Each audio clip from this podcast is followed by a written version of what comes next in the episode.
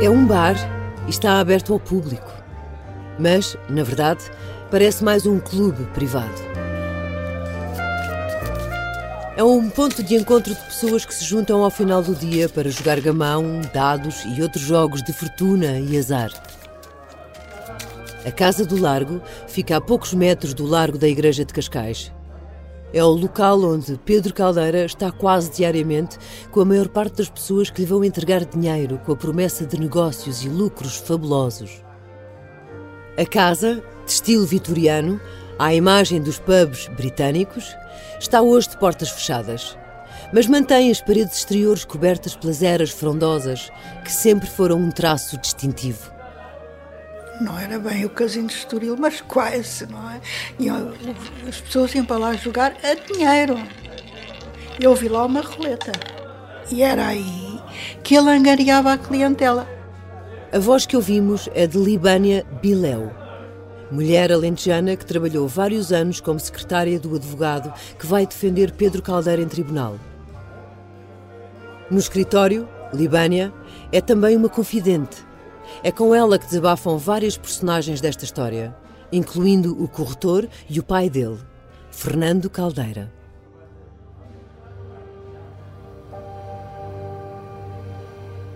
É ela a pessoa de confiança que Pedro Caldeira encarrega, depois de fugir do país, de ir à Casa do Largo entregar as cartas que escreve para cada uma das pessoas a quem ficou a dever dinheiro. Cartas onde Caldeira pede desculpa. Diz que foi atraiçoado pelos bancos e jura devolver o que deve assim que puder. Mandou aquelas cartas para os clientes, entre eles aquele que, que, que o ameaçou de morte.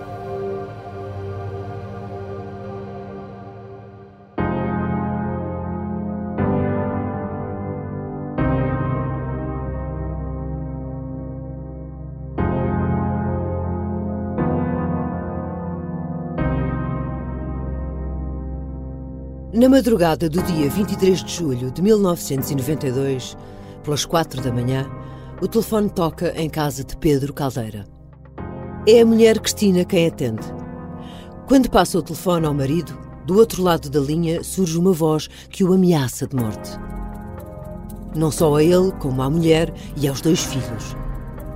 Pouco depois, um novo telefonema. A ameaça é reforçada. Caldeira nunca revela a Cristina o que está a acontecer. Diz-lhe apenas que é uma brincadeira de mau gosto.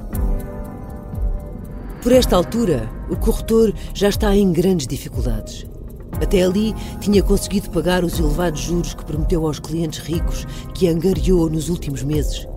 Mas a bolsa teimava em não recuperar e, para cumprir o prometido, teve de começar a meter dinheiro do seu próprio bolso. Quando deixou de conseguir pagar, a solução foi recorrer à sociedade corretora para arranjar os fundos. Até ao último momento, Caldeira achava que conseguiria resolver todos os problemas. Como sempre, arranjaram um plano. E achava que tinha três dias para o executar. Mas as ameaças de morte precipitaram tudo.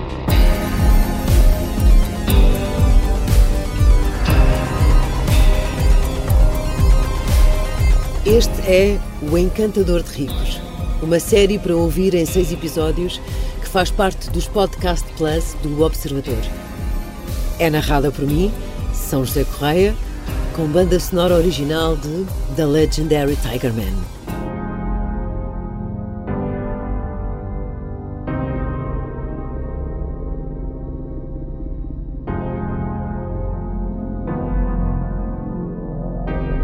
Episódio 4 O dia em que o dinheiro acabou. Esta é uma história real e é o conhecimento da história que guia a Onda em direção a um futuro melhor. Nesta viagem, os Podcast Plus do Observador têm o apoio da Onda Automóveis. Vamos continuar este percurso juntos, porque a Onda tem muito para contar, mas também tem muita vontade de ouvir.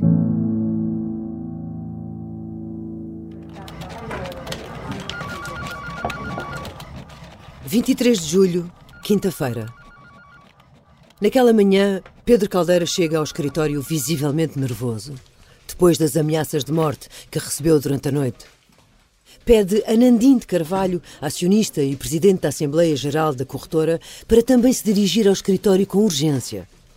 A situação é delicada e a corretora está em risco. A corretora deve 204 mil contos ao Fundo de Tesouraria Atlântica, conhecido como CIFTA, pela compra de obrigações. Esse valor devia ter sido pago no dia anterior, mas não há dinheiro.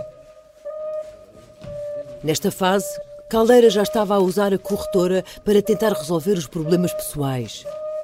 O maior de todos era com o BCP, que continuava a fazer exigências para lhe dar crédito. Uma delas era a entrega de obrigações para servirem de garantia. Como Pedro Caldeira não tinha dinheiro, pôs a corretora a fazer a compra por ele. Mas agora é a corretora que tem as contas a negativo. Quando Nandim de Carvalho chega ao escritório, Caldeira pede-lhe para negociar uma extensão do prazo para o pagamento da dívida à CIFTA. E Nandim consegue mesmo mais três dias para a corretora pagar o que deve. Caldeira já tem tudo pensado para conseguir aqueles 204 mil contos. Primeiro, liga para Madrid para falar com o amigo banqueiro Mário Conde, mas não o consegue apanhar.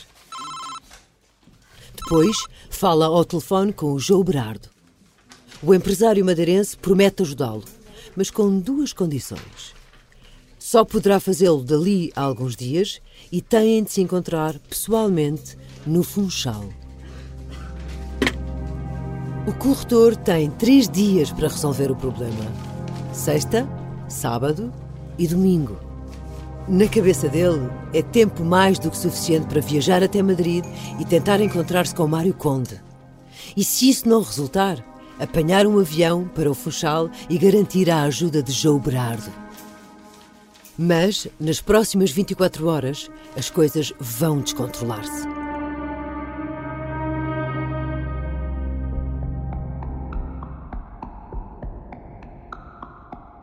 Cristina pensava que ia passar o fim de semana ao Algarve, onde os Caldeira tinham uma festa. Dali seguiriam para Marbella. O restaurante Meridiana tinha já mesas reservadas para o aniversário dela. Era lá que se iriam encontrar com amigos que até já tinham viagens de avião compradas e quartos de hotel marcados para a festa. Mas, naquela tarde de quinta-feira, quando o marido chega à casa vindo da corretora, diz-lhe que os planos mudaram. Cristina está a fazer as malas para viajar no dia seguinte, mas afinal têm de sair naquela noite. E também já não vão para o Algarve, vão para Madrid. Caldeira diz que tem de ir à Espanha para tentar resolver problemas de negócios, mas não revela nada à mulher sobre as ameaças de morte. Já depois dos telefonemas durante a madrugada, a secretária de Caldeira tinha recebido uma chamada na corretora. Diga ao Pedro Caldeira que se o apanho, mato. Pego-lhe nos filhos pelo pescoço em frente à câmara de televisão.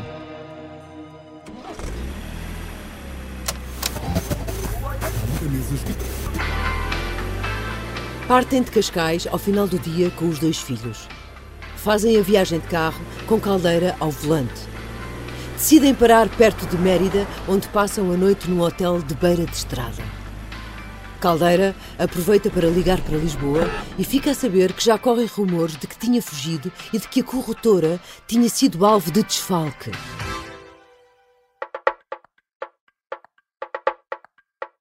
É depois desse telefonema que revela finalmente a Cristina que a família está a ser alvo de ameaças de morte. Chegam a Madrid no dia seguinte. O corretor tenta encontrar-se com o banqueiro Mário Conde para pedir o empréstimo de que tanto necessita, mas não consegue.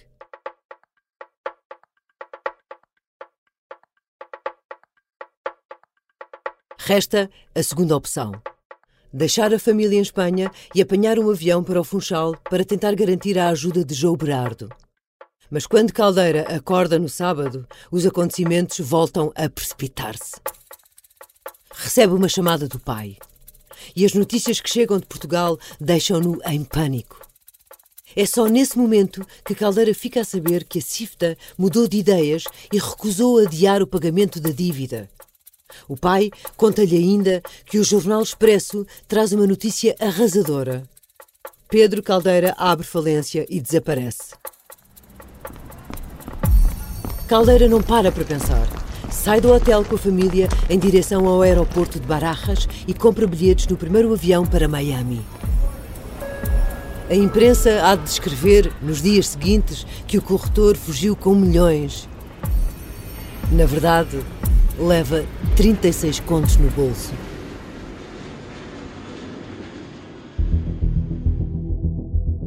Os rumores de que Pedro Caldeira teria problemas de dinheiro tinham começado a circular semanas antes.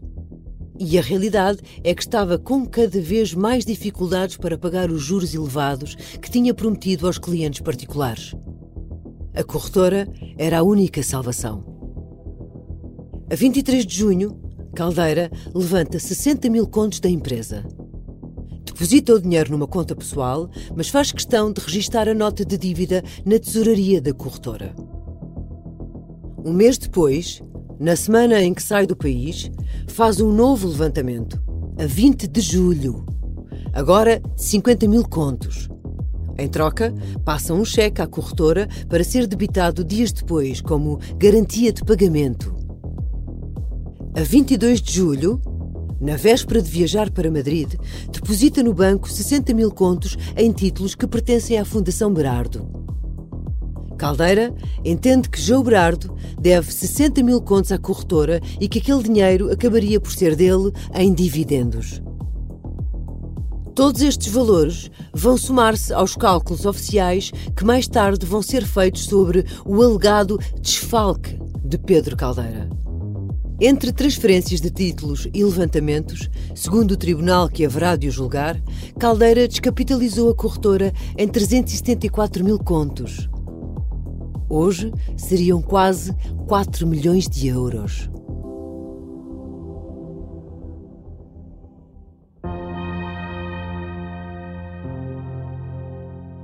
Semanas antes da fuga, Caldeira já tinha perdido um dos seus aliados mais importantes. Francisco Capelo. Capelo tinha sido fundamental para pôr ordem na corretora e deu muito dinheiro a ganhar com a lavagem de cupões através da Fundação Berardo. Agora estava farto. A meio de um casamento, aproximou-se de Leonardo Ferraz de Carvalho, o influente colunista de economia do jornal O Independente, e disse-lhe: Demiti-me daquilo, sabe? É impossível gerir naquelas condições. O episódio seria contado por Ferraz de Carvalho numa crónica a que deu o título de O Ponzi da Gandarinha. Ao ouvir isto, o colunista presumiu que a saída de Capelo tinha a ver com a tensão do trabalho de corretagem. Mas havia muitos mais problemas e muito piores. Francisco Capelo disse mais tarde não concordar com a forma como a corretora era gerida. Chegou mesmo a acusar publicamente Caldeira de ser um supremo manipulador da imagem e de usar técnicas de sedução, transformação em vítima e criação de bodes expiatórios. E acrescenta: Estou espantado com a capacidade que Pedro Caldeira tem para criar a imagem de vítima de telenovela. Não ficarei admirado de o ver chegar ao aeroporto da Portela vestido de branco e de corda ao pescoço, qual Egas Muniz, para que o povo português o perdoe. No final, espetava a faca. Não é possível, nem sério, prometer remunerações ao mês.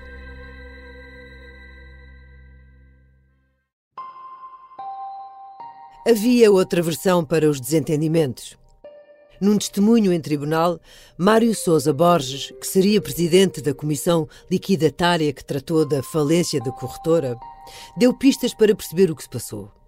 Lembrou que Capelo tinha mau feitio e que, por isso, eram frequentes as discussões. Afirmou ter sido ele o causador da derrocada da corretora porque João Berardo havia prometido emprestar a Caldeira 200 mil contos. Mas a conselho de Capelo acabou por não o fazer. Francisco Capelo, além da corretora, também geria negócios do madeirense. Ao fim de 21 meses intensos, a lucrativa e tempestuosa relação entre Pedro Caldeira e Francisco Capelo tinha chegado ao fim.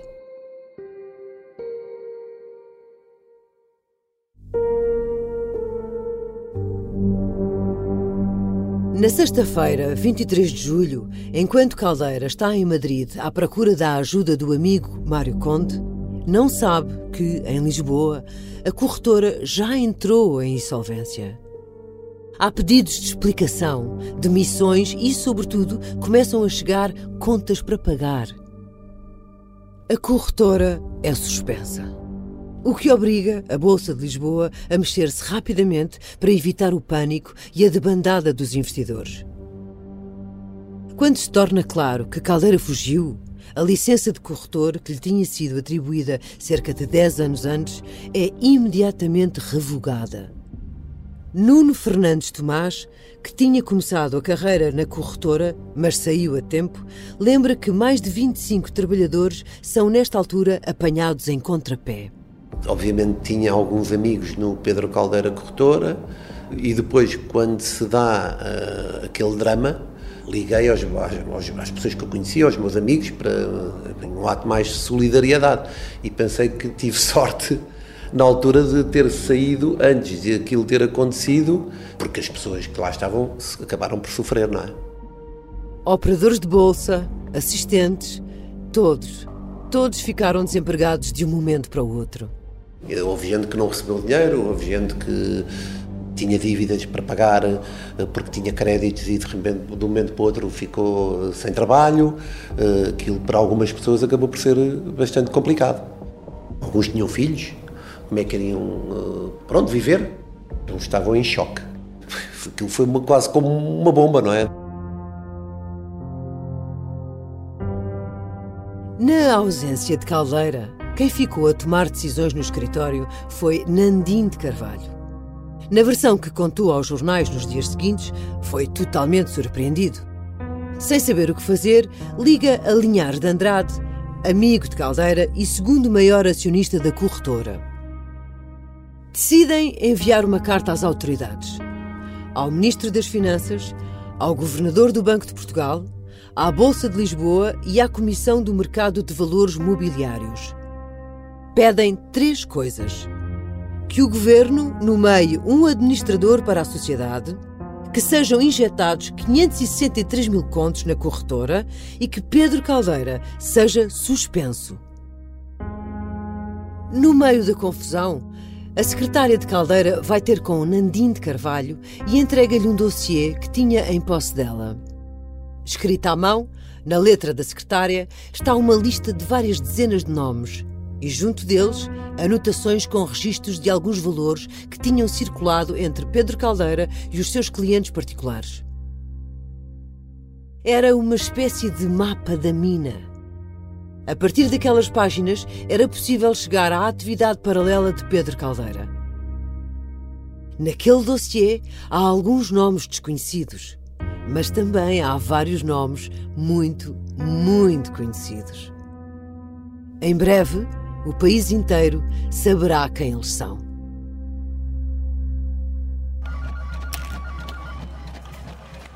Para muita gente que consta daquela lista de clientes particulares, colocar dinheiro na mão de Pedro Caldeira é mais do que um investimento.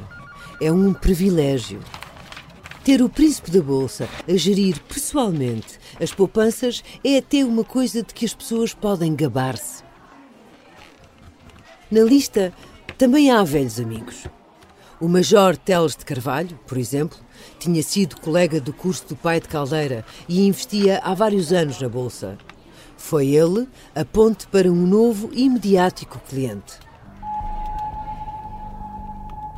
O futebolista Carlos Xavier, de quem era sogro. Em junho de 1992, Caldeira telefona ao Major e pede-lhe para falar com ele com urgência conta que está a reunir um grupo de investidores para um negócio confidencial que pode dar uma rentabilidade de 13% por três meses. Está em causa a compra de ações de um banco, o BCP. E Caldeira diz já ter investidores americanos e espanhóis interessados em participar. O Major fica tentado e, dias depois, volta a encontrar-se com Caldeira, acompanhado pela filha, economista e funcionária do Banco Tota e Açores, e pelo genro, Carlos Xavier.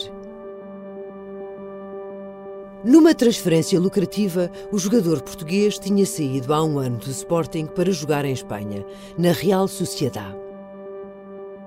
Carlos Xavier entrega 8 mil contos a Caldeira.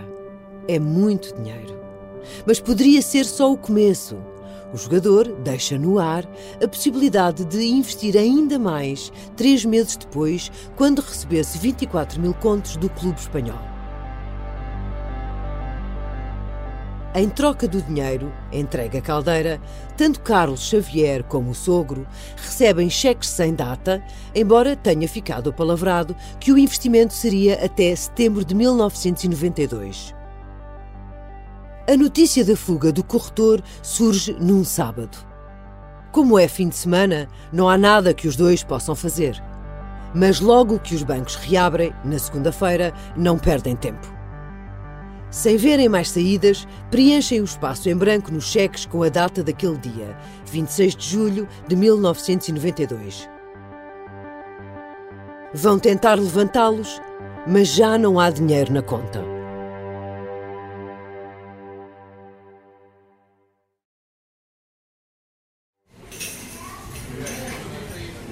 Os clientes de Caldeira não são só figuras muito conhecidas do público, como Carlos Xavier ou o apresentador de televisão Carlos Cruz. É verdade que o passa-palavra faz com que, muitas vezes, sejam os clientes a ir ter com ele. Mas, na maioria dos casos, o corretor propõe negócios a quem sabe que, seja uma celebridade ou anónimo, tem dinheiro para investir. Abelardo Teixeira, um dos donos do restaurante Gambrinos, é um deles.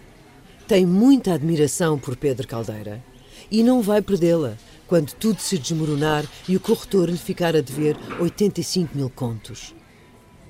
Outro é António Casaleiro, também dono de um restaurante, o Visconde da Luz, em Cascais.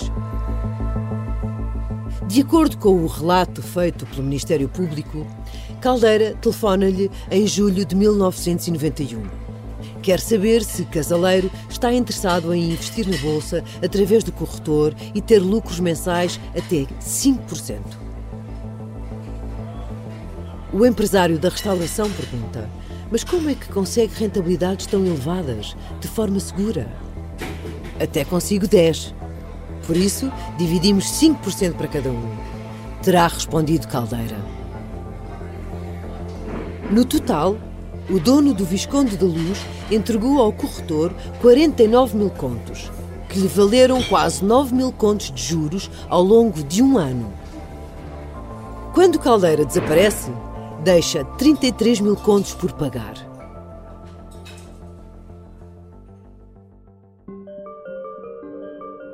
Rodolfo Lavrador, o advogado que iria defender Pedro Caldeira em tribunal, garante que o corretor nunca teve más intenções. O Pedro Caldeira nunca enganou os clientes. Os clientes, em determinada altura, começaram a ficar desiludidos com a bolsa que descia eh, mais do, do que subia. O Pedro não queria que a corretora perdesse o movimento que tinha. Então disse: Bom, você queria aplicar tanto, pois eu recebo esse dinheiro compro o papel que acho que devo comprar, estou a passar nisto, naquilo. Se, porventura, eu ganhar mais, o lucro é para mim. Se eu perder, o prejuízo é meu. O seu risco é o risco de eu falir, pessoalmente. Naquela altura, ninguém acreditava que o Pedro Caldeira pudesse uh, falir, ele pessoalmente. Nem o próprio. Para Caldeira, havia sempre uma saída caso tudo o resto falhasse. Ele tinha uma sociedade de corretagem que estava ultra saudável, porque tinha lucros, uh, tinha movimento uh, e, portanto, estava bem. Ele, Pedro, é que a pouco e pouco foi ficando mal, na medida em que, ao estar a jogar por conta dos clientes, quando perdia, era ele que perdia eu tenho para mim a ideia que no espírito dele estava a convicção. Eu tenho uma sociedade que vale 2 milhões de contos, eu não devo nada que se pareça com isso, portanto, o que me vai acontecer é eu vender a sociedade ao, Conde, ou outro de madeira, ou outro qualquer, e depois logo se vê se, se eu fico como corretor, se eu fico como sócio minoritário, se como é que é, mas pago tudo.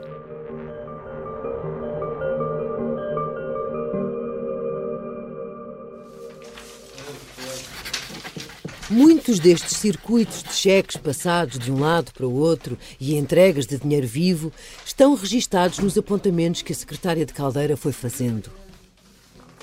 Nesse maço de folhas, que ficou conhecido como o dossiê, também aparece um nome importante da economia portuguesa. Hipólito Pires, representante da espanhola SEAT, em Portugal, e a dada altura um dos empresários mais ricos do país. Em 1993, segundo o ranking da revista Forbes, tinha uma fortuna de mais de 4 milhões de contos. A relação com Pedro Caldeira é próxima. Há vários anos que são vizinhos em Cascais e Hipólito chegou até a ajudar Caldeira com um empréstimo depois da suspensão de 1988.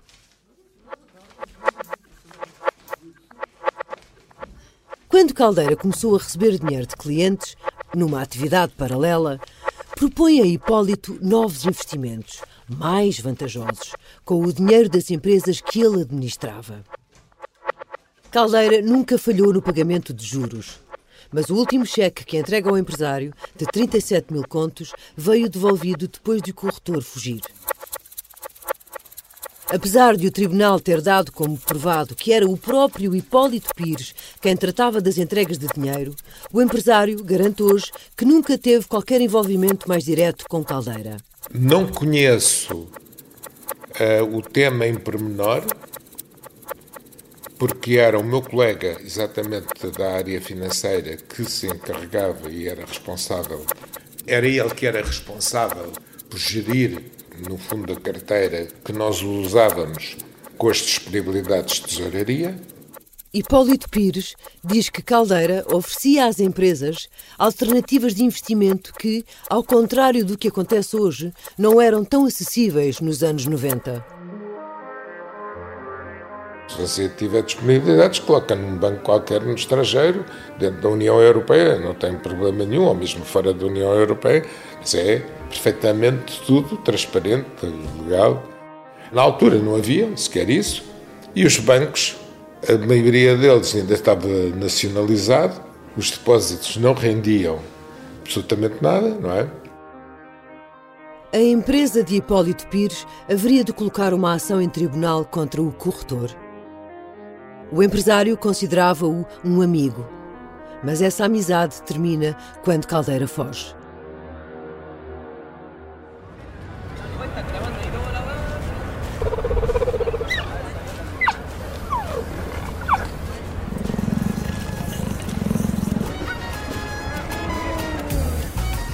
Em Marbella, Almeida Araújo era visto com frequência a passear uma chita. Era o animal doméstico da família, que já antes tinha tido um leão. O arquiteto e pintor sempre foi conhecido pelas suas excentricidades.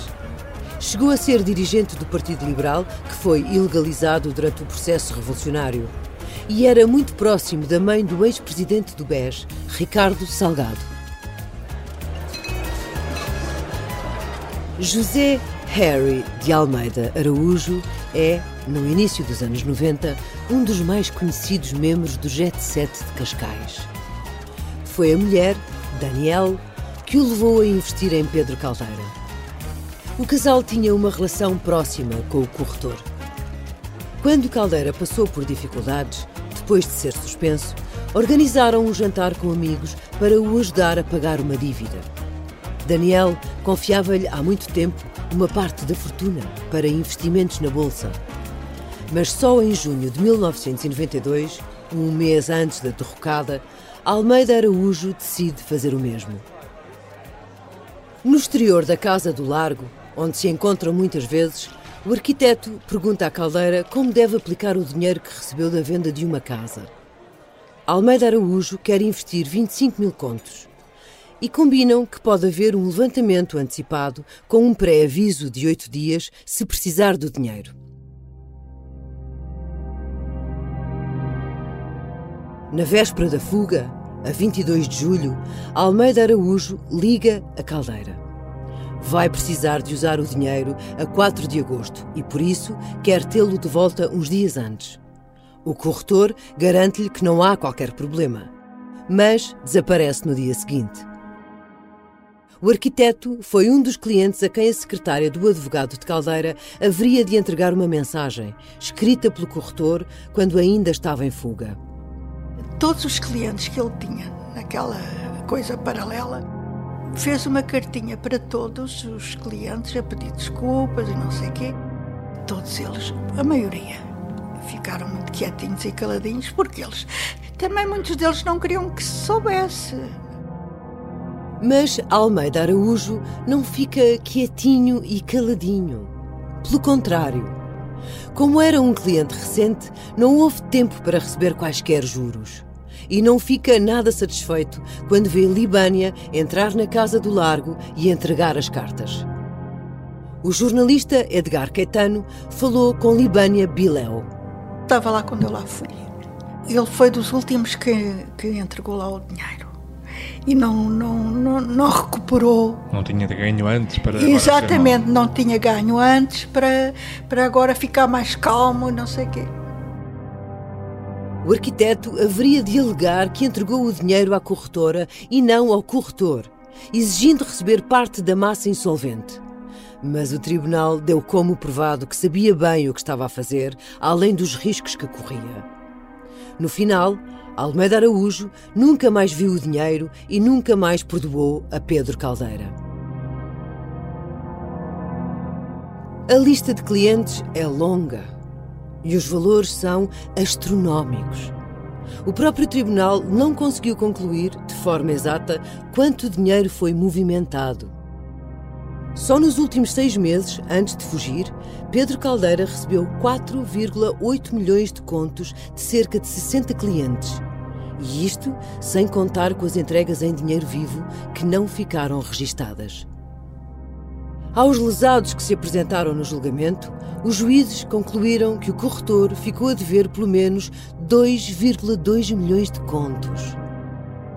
Se fizermos a conversão para os valores de hoje, percebemos que é mesmo muito dinheiro. São mais de 22 milhões de euros.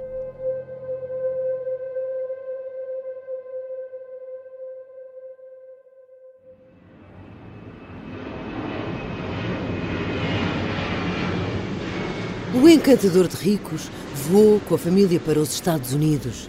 É agora um fugitivo. Nos meses seguintes, Pedro Caldeira vive em várias zonas de Palm Beach e Miami, na Flórida. É nessa zona que a família Caldeira vai passar mais de oito meses, entre hotéis e casas arrendadas ou emprestadas por amigos.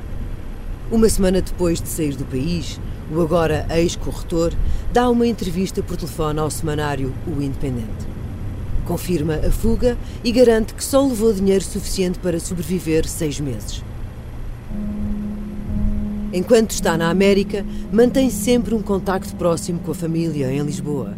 Com o pai, que está muito doente, com o advogado Rodolfo Lavrador e com a secretária do advogado, Libânia Biléu enquanto ele por lá andou, ele falava-me quase, quase todos os dias para casa. Eu atendia e ouvia pi, já sabia que era um, uma chamada internacional. Era o Pedro a desabafar comigo, falava comigo, não, não, não falava, falava-me de lá. Olha, sobretudo, ele desabafava muito e chorava. Chorava que estava mesmo, mesmo numa situação muito desconfortável.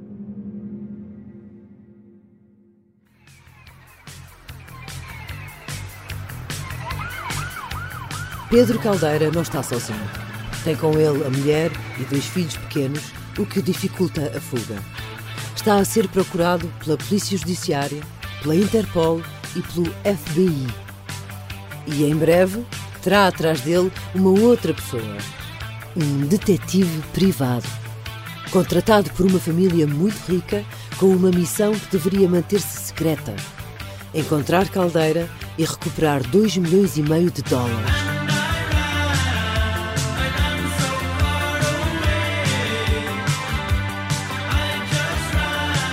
Mas essa é uma história para o próximo episódio.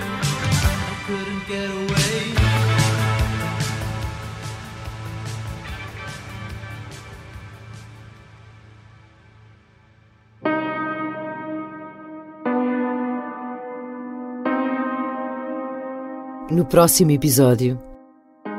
Vou ao balcão olhar para aqui a mala, faz favor. Se traz aqui uma arma. E eu abro a mala, mostrar uma arma. Que é isso? Agora, quando há um volume de negócios daquele e depois no final não há nada para pagar, para mim é estranho. Ponto. Puseram em escuta o meu telefone, o telefone da minha secretária, o telefone dos meus colegas da Rua do Crucifixo que estavam a pé, os colegas de outros que estavam aqui mais ao pé do palácio com quem eu ia também tocar, puseram esses telefones todos em escuta. O Encantador de Ricos é uma série em seis episódios e faz parte dos Podcast Plus do Observador. É narrada por mim, São José Correia, e tem banda sonora original de The Legendary Tigerman. O guião e as entrevistas são de Edgar Caetano. A edição é de João Santos Duarte. A sonoplastia é de Artur Costa. A coordenação é de Miguel Pinheiro, Filomena Martins, Pedro Jorge Castro, Ricardo Conceição e Sara Antunes de Oliveira. Neste episódio, ouvimos sons retirados do YouTube. Podcast Plus do Observador. É mais do que um podcast.